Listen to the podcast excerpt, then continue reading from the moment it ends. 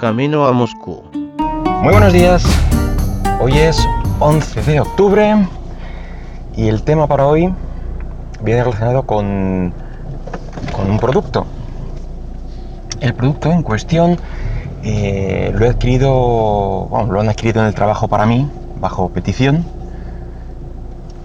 Y se trata de, de un teclado mecánico, de tipo mecánico. Y diréis, ¿por qué? Pues eh, la verdad es que tenía ya ganas de, volver a este tipo de, teclados. Son los que ha habido siempre porque son los que había. Luego ya sí se inventaron los, de membrana medio decentes y son los que, eh, como abarataron mucho los costes, eh, pues son los que han triunfado y se han llevado el gato al agua en cuanto al mm, mercado generalista de, periféricos, digamos. Entonces, es una lástima porque el teclado mecánico ha quedado reducido prácticamente a, a los profesionales pero ya no tanto de escribir o en, o en oficinas, sino para el gaming, por el machaque natural que le tienen que, dar las teclas. Y de hecho el, que he tenido que, que, pedir es de esta, de esta gama, está denominado como gaming, con sus eh, pijaditas, como lucecitas y, y cosas pero no está pensado pues eso, para el mundo de la oficina, sino para, para el gaming. Lleva un tiempo eh, tanto descontento con, con los teclados que, estaba adquiriendo eh, tanto en casa como en la oficina. La verdad es que no, no estaba muy, muy contento con ellos, con ninguno. Hombre, cuando tienes un, portátil, pues eh, te toca el que te toca, quiero decir, buscas uno que medio te apañe, pero no puedes elegir, a menos que conectes un teclado externo, con lo cual mm, empieza a dejar de ser un portátil al uso, eh, pues te tienes que conformar con eso y yo creo que todos son, son de membrana, mejores, peores, mejor diseñados, mejores materiales, pero bueno. Eh, yo recuerdo de siempre, de los ordenadores antiguos en mi casa, en casa de mis padres, este tipo de teclados y en,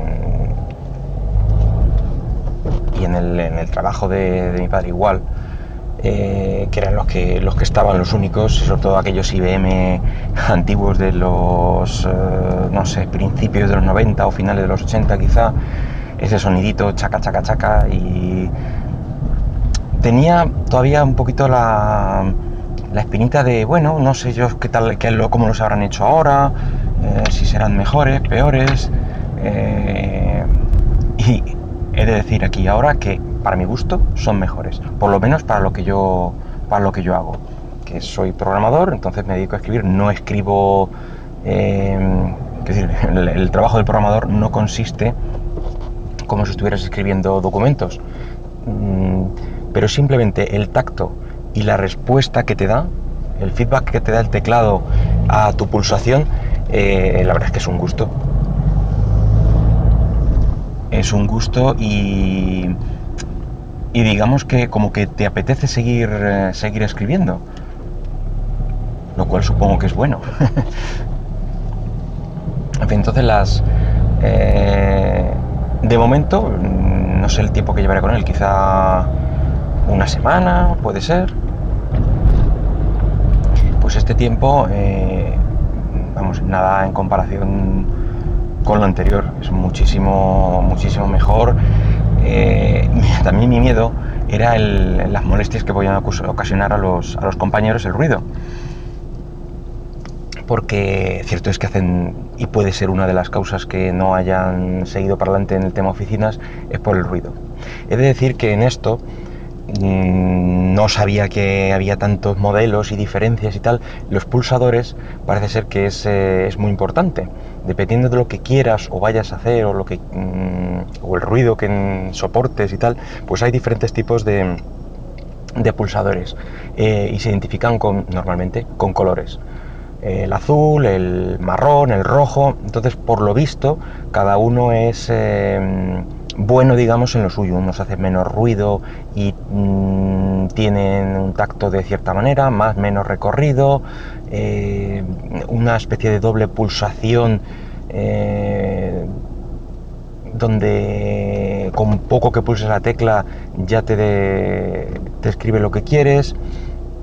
En, mi caso son los, los marrones, los brown, y la verdad es que contento, sigo estando contento con el ruido, de momento ningún compañero se me ha quejado, con lo cual supongo que también es bueno.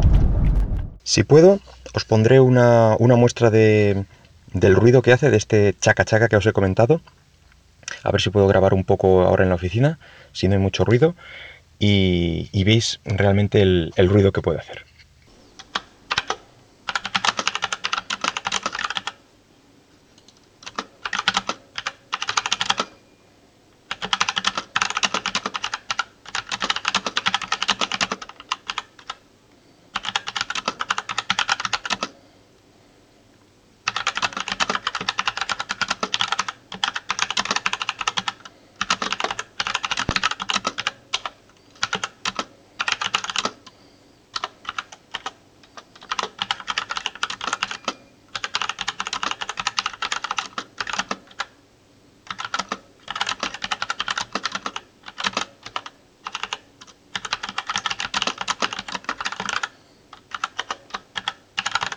El tema de, la escritura y lo, cómo te responde el, teclado en cuanto a velocidad y, profundidad, que es uno de los temas más em, que más echaba en falta, eh, la profundidad y separación de las, de las teclas, porque claro, estas teclas hay que pulsarlas, no hay que pulsarlas, eh, o sea, tienen más recorrido, pero no hace falta pulsar todo el recorrido para que el teclado te responda.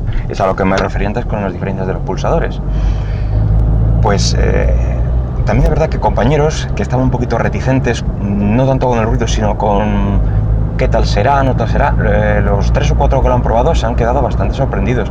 Pensaban que iba a hacer primero que iba a hacer mucho más ruido y luego que, la respuesta iba a ser más dura, más, eh, pues eso, más como los teclados antiguos.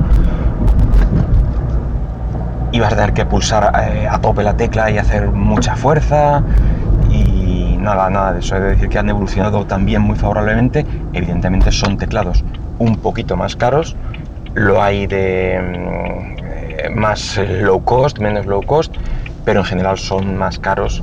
Hasta los low cost son más caros que los, los low cost de, membrana. Entonces, yo por mi, por mi parte, si estáis pensando dar el paso, probarlo y tal, eh, intentar hacerlo, porque la verdad es que es un gusto. Te digo que yo no estaba muy convencido, lo solicité del trabajo, eh, pues bueno, en teoría, la verdad es que es donde más escribo, que tiene sentido que sea, que sea ahí y, y muy contento con él. Así que, pues nada, ya hemos llegado. Eso es todo. Hasta luego.